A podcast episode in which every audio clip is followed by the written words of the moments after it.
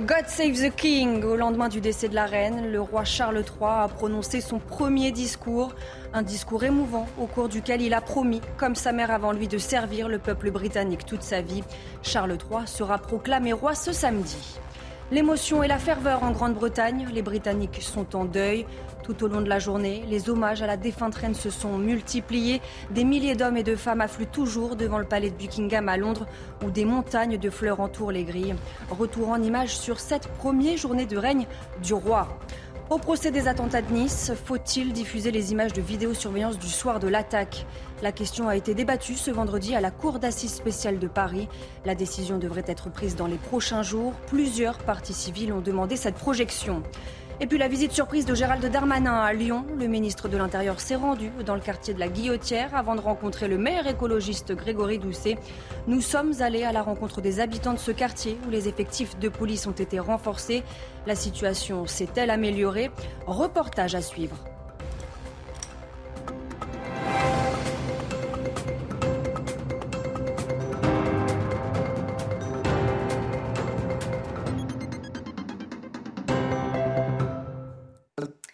Bonsoir à tous, je suis ravie de vous retrouver pour l'édition de la nuit. À la une, le premier discours d'un roi. Au lendemain du décès de la reine d'Angleterre, Charles III a pris la parole, une allocution émouvante au cours de laquelle il a rendu hommage à sa mère, sa maman chérie. Le nouveau souverain, âgé de 73 ans, a ensuite pris l'engagement, comme sa mère avant lui, de servir le peuple britannique tout au long de sa vie. Écoutez. Comme le faisait la reine elle-même avec tout le dévouement qu'on lui connaissait, moi aussi maintenant, je fais le serment pour tout le reste du temps que Dieu me prêtera pour euh, vraiment euh, défendre les principes constitutionnels au cœur de notre nation. Et euh, où que vous puissiez habiter au travers du Royaume-Uni ou dans les royaumes et territoires au travers du monde entier, et quelle que puisse être votre foi, vos croyances, là d'où vous venez, je, me, je, je vais vous servir avec respect, loyauté et amour, comme je l'ai fait tout au long de ma vie jusqu'ici. Cette première allocution, c'était aussi un moment de communion avec les Britanniques, avec qui le roi a partagé la, perte de sa mère. Retour en image sur son premier jour de règne et sur les hommages rendus à la reine Elisabeth II. C'est avec Arthur Muriot. Sous la pluie et avec le visage fermé, le roi Charles, accompagné de son épouse Camilla, ont quitté le château de Balmoral pour rejoindre l'aéroport d'Aberdeen. Ils s'envolent direction Londres. Au même moment, à midi heure locale, les cloches des églises ont retenti en hommage à la reine Elisabeth II, comme ici à l'abbaye de Westminster. Une heure plus tard, 96 coups de canon sont tirés depuis plusieurs endroits emblématiques de la capitale anglaise. Puis c'est au tour du Parlement britannique d'observer une minute de silence pour saluer la mémoire de leur souveraine. Arrivé à la base de la Royal Air Force de Northolt, le roi prend la direction de Buckingham Palace à bord de la Rolls-Royce royale. Devant le palais, des milliers de Britanniques attendent leur nouveau souverain et l'accueillent par des applaudissements. Le roi et son épouse découvrent les fleurs et les messages rendant hommage à la reine Elisabeth II avant de rejoindre la résidence royale. Après s'être entretenu avec la première ministre Liz le roi a prononcé son premier discours imprégné d'émotion. And to my darling mama, à ma chère mère, comme vous avez commencé votre dernier grand voyage pour rejoindre mon cher père, j'aimerais juste vous dire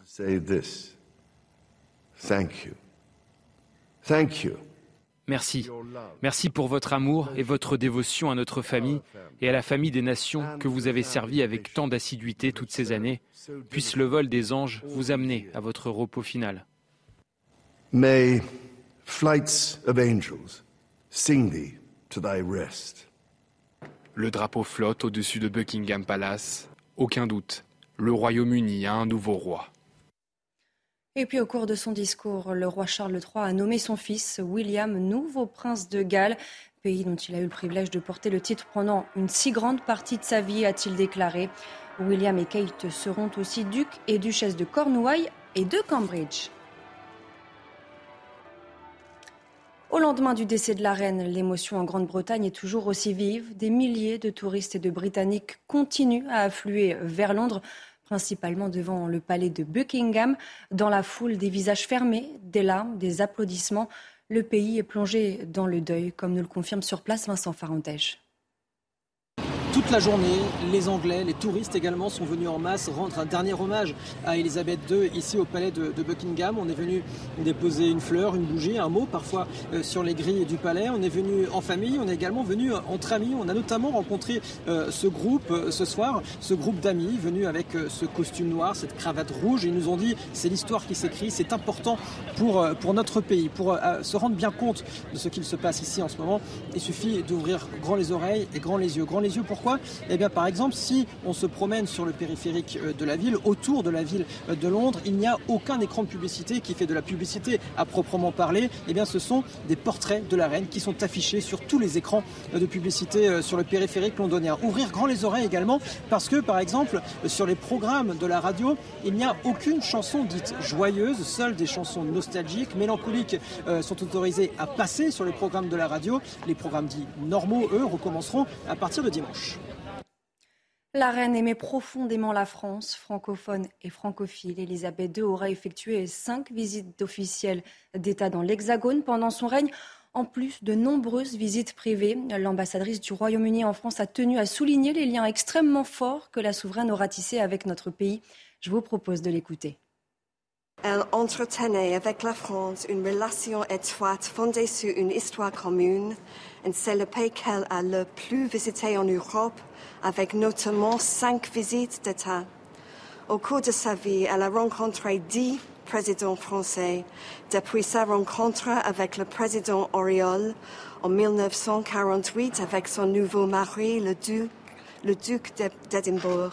Elle a personnifié l'histoire de la relation franco-britannique. Toujours à l'ambassade du Royaume-Uni, Emmanuel Macron a signé le registre de condoléances. Le président s'est également exprimé dans un message vidéo, un hommage à la souveraine et en anglais. La mort de la reine laisse en nous un sentiment de vide, a déclaré le président de la République. La France partage la tristesse du peuple britannique. To you, she was your queen. To us, she was the Queen. To us all, she would be with us forever. We will remember and perpetuate the values she never ceased to embody and promote the moral fortitude of democracy and freedom. Tout au long de son règne, la reine aura également tissé des liens plus ou moins forts avec les présidents français, notamment avec le président François Mitterrand. Un souvenir que nous raconte Jack Lang, ancien ministre de la Culture. Nous étions euh, par petite table, j'étais à la table du président et de la reine, et à un moment, c'était l'année horrible, vous savez, l'anus horribilis, vous l'avez subi tant, tant de souffrances. Et elle nous a spontanément dit euh, sa douleur avec des mots euh, simples et des mots très pudiques. Mais quand même, c'était incroyable qu'elle puisse devant nous se livrer ainsi. C'est une marque de confiance en particulier. Elle, aimait beaucoup François Mitterrand. Et je sentais avec lui dans, en, pleine, en pleine intimité ou en pleine harmonie. Et François Mitterrand m'a dit ce jour-là, vous savez, la reine, on la présente toujours comme ce personnage hiératique, un peu sculptural, mais pour l'avoir refréquenté souvent, me disait-il, c'est une femme profondément gentille. La reine est une femme profondément gentille. Lui aussi aura eu la chance de partager des moments privilégiés avec Elisabeth II. C'est Stéphane Bern, l'animateur de Secrets d'Histoire, a confié plusieurs anecdotes au micro de nos confrères d'Europe 1, dont celle-ci, écoutez. J'ai cette anecdote qui m'a fasciné parce que après le président Hollande la raccompagne sur vers la, elle partait sur la terrasse par la, grille du coq et euh, et je lui dis, mais vous parliez de quoi? Vous aviez l'air de, vraiment de bien vous entendre. Elle me dit, mais je lui ai dit que au fond, est-ce que vous êtes heureuse comme reine? Et Elle m'a répondu, oh, vous savez, de temps en temps, je me dis que j'aurais voulu être une actrice. Une actrice, tu dis le président Hollande, mais, mais, mais finalement, vous l'êtes un peu, vous tenez un rôle. Elle dit, oui, mais Voyez-vous, moi, c'est toujours le même discours. Hmm. Et donc, je, trouve qu'elle avait ce sens de l'autodérision. Je l'ai vue cent fois comme ça tenir des. Euh, je, je, lui parlais, elle me parlait d'une émission que j'avais faite sur la reine Victoria. Je lui dis mais j'ai fait une émission sur vous aussi. Elle me dit mais je ne suis pas morte. Et je lui ai répondu non mais vous êtes entrée dans la légende, vous méritez aussi. Dans l'actualité également, au procès de l'attentat de Nice, faut-il ou non diffuser les images de vidéosurveillance prises le soir de l'attaque? Quatre minutes d'horreur. Un grand nombre de partis civils en ont fait la demande. Le président de la Cour d'assises spéciale n'a pas encore tranché. Les précisions, c'est avec Noémie Schulz. Le président se laisse encore quelques jours pour trancher, mais sa décision semble quasiment prise. Il est favorable à la diffusion de ces images placées sous scellé depuis plus de six ans, des images qu'il n'a jamais vues. Alors selon euh, certaines conditions, d'abord un prévisionnage par la cour d'assises quelques jours avant, une retransmission ici à Paris, mais aussi à Nice via la retransmission, et puis une stricte police de l'audience pour éviter tout enregistrement pirate. Satisfaction euh, des avocats de la partie civile qui avaient en grande majorité euh, demandé cette diffusion. Le parquet antiterroriste et les avocats de la défense se montrent en revanche beaucoup plus réservés. Il faut avoir à l'esprit l'effroi que va provoquer ce visionnage. Il faut en être conscient, prévient l'avocat général. Nous, on a l'habitude de ces images décapitation, démembrement de victimes et ces vidéos sont insupportables même pour nous, des professionnels. Là, nous n'aurons pas des images de corps, nous allons assister en direct au meurtre de ces personnes. C'est particulièrement insupportable, s'inquiète encore l'avocat général. Les avocats de la défense, eux, rappellent que leurs clients ne sont pas jugés pour avoir préparé euh, cet euh, attentat. Ils redoutent les conséquences de ce visionnage pour leurs clients. Réponse la semaine prochaine. La suite du refus d'obtempérer à Nice. Ce vendredi, le policier, auteur du tir ayant tué un automobiliste, a été mis en examen pour violence volontaire et placé sous contrôle judiciaire. Une qualification pénale moins lourde que celle requise par le parquet un peu plus tôt dans la journée. L'automobiliste qui a refusé de se soumettre au contrôle était connu des services de police. Le récit de Sandra Chiyombo. Dans l'affaire du refus d'obtempérer à Nice, le policier auteur du tir mortel a été mis en examen ce vendredi pour violence volontaire avec arme ayant causé la mort sans intention de la donner. Une décision contraire à la demande du parquet qui avait requis une qualification pour meurtre. Suite à un refus d'obtempérer mercredi, le conducteur âgé de 24 ans décédé sur place. Les investigations révélaient qu'il avait déjà été condamné, notamment pour des faits de conduite sans permis, d'infraction à la législation sur les stupéfiants et de vol. Il est également lié à une autre affaire remontant à juin dernier. Dans la nuit du 14 au 15, il est accusé d'avoir transporté des migrants en provenance d'Italie à bord d'une camionnette. Vers 2 heures du matin, il a refusé le contrôle à un premier barrage de police à Sospel dans les Alpes-Maritimes avant de prendre la direction de Nice. Un policier avait dû ouvrir le feu face au fourgon, tuant l'un des migrants à l'intérieur. Le conducteur avait alors abandonné le véhicule avec cinq personnes à bord et pris la fuite à pied avant de disparaître dans le quartier des Moulins, un quartier sensible de Nice. La visite surprise du ministre de l'Intérieur à Lyon, Gérald Darmanin a rencontré le maire écologiste Grégory Doucet et fait le point sur l'action de la police dans la troisième ville de France. Avant cette rencontre, le ministre s'est rendu dans le quartier sensible de la Guillotière. Retour sur ce déplacement avec Michael Dos Santos. La trêve entre Gérald Darmanin et Grégory Doucet a été de courte durée. Dès la fin de leur rencontre, les tensions entre le ministre de l'Intérieur et le maire de Lyon ont refait surface. Je ne souhaite pas que, que Lyon soit, euh, devienne le, terrain de jeu d'un ministre candidat. En face, le ministre de l'Intérieur dément. Je ne suis pas candidat à la mairie de Lyon. Puis contre-attaque sur la politique de l'élu écologiste. Je suis resté très largement sur ma faim, pour ne pas dire euh, très désappointé, du fait que monsieur le maire de Lyon pour l'instant, on n'a d'ailleurs toujours pas été voir les effectifs de police qui ont été blessés cet été. Que nous n'avons toujours pas eu d'augmentation du nombre de caméras de vidéoprotection pour des raisons que je ne m'explique pas. Et, c'est le seul maire de France avec qui nous avons euh, cette difficulté. Un constat rejeté par Grégory Doucet. Euh, j'ai rappelé que euh, la ville de Lyon, à mon initiative, s'était engagée dans la généralisation de la vidéo-verbalisation, de l'équipement de nos, de nos policiers municipaux avec des caméras piétons, qu'on a développé les caméras nomades sur la ville. Dans la matinée, Gérald Darmanin s'est déplacé à la Guillotière. Dans ce 7e arrondissement, les vols et les violences contre les personnes et les biens y ont baissé de 54%. Une amélioration constatée par cette habitante du quartier. C'est beaucoup plus tranquille. Gérald Darmanin compte revenir à Lyon dans un mois et demi. Toujours à la guillotière, après l'agression de trois policiers fin juillet, les effectifs de police y ont été renforcés. Certains riverains l'admettent, la situation s'est améliorée, mais qu'en est-il réellement? Reportage sur place signé Olivier Madinier. Dans le quartier de la Guillotière, la présence policière est quasi permanente. Au niveau de la station de métro, le marché sauvage a disparu.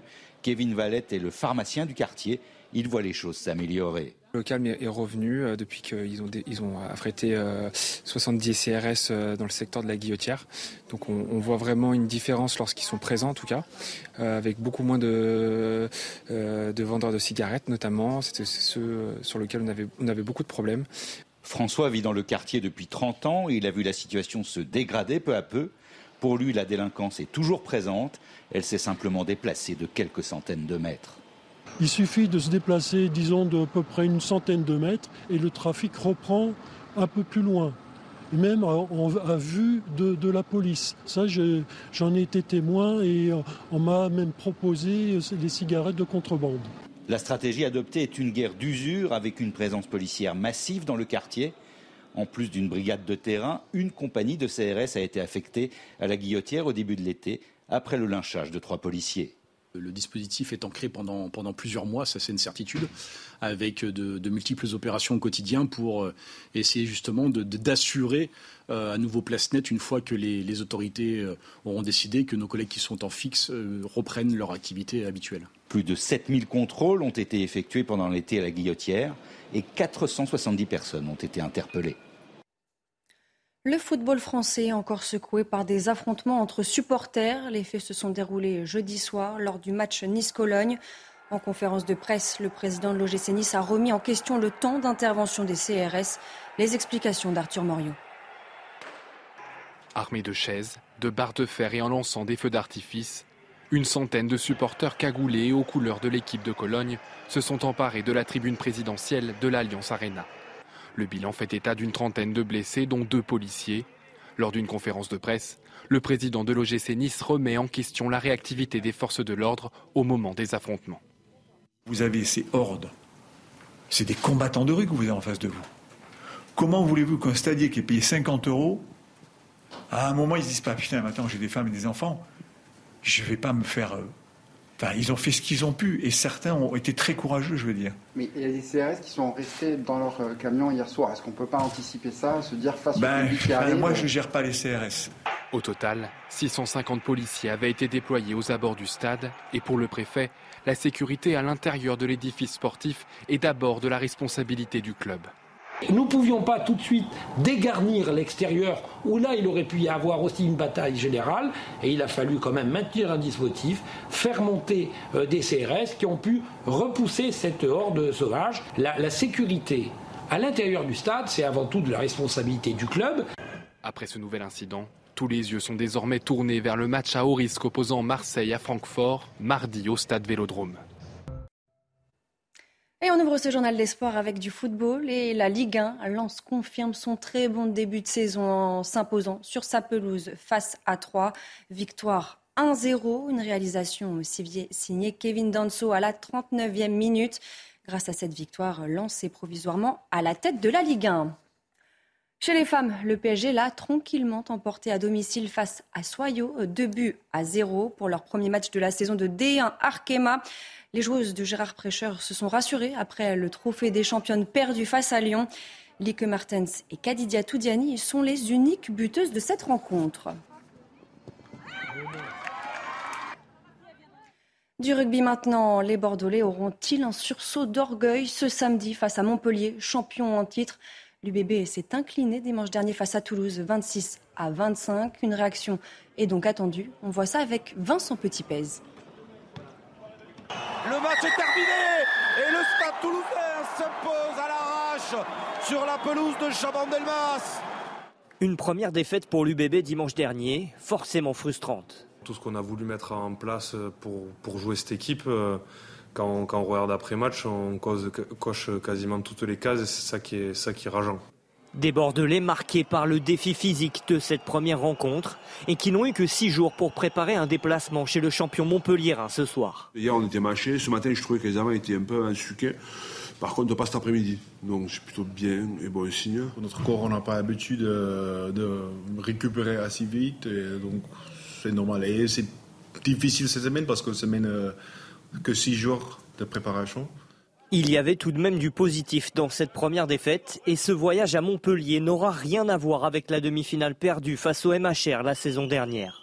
Entre ce qu'on était capable de faire la saison fin de saison dernière où c'était euh, poussif, euh, individuel, pas toujours bien connecté, là c'est un peu l'opposé, le contraire. Ce que j'aime quoi.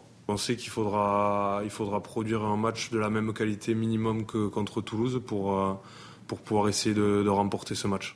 Livrer la même prestation avec cette fois le bon résultat au bout pour éviter le trop-plein de frustration. Voilà, Montpellier-Bordeaux, une rencontre à suivre bien sûr sur les antennes de Canal+. On passe à la Formule 1 maintenant, après une minute de silence respectée pour la reine Elisabeth. Ferrari a de nouveau dominé la séance d'essai libre des qualifications du Grand Prix d'Italie. L'Espagnol Carlos Sainz a signé le meilleur chrono devançant le leader du championnat Max Verstappen. Côté français, Pierre Gasly a terminé à la 14e place. Le pilote AlphaTauri avoue ne pas avoir été à 100% de ses capacités.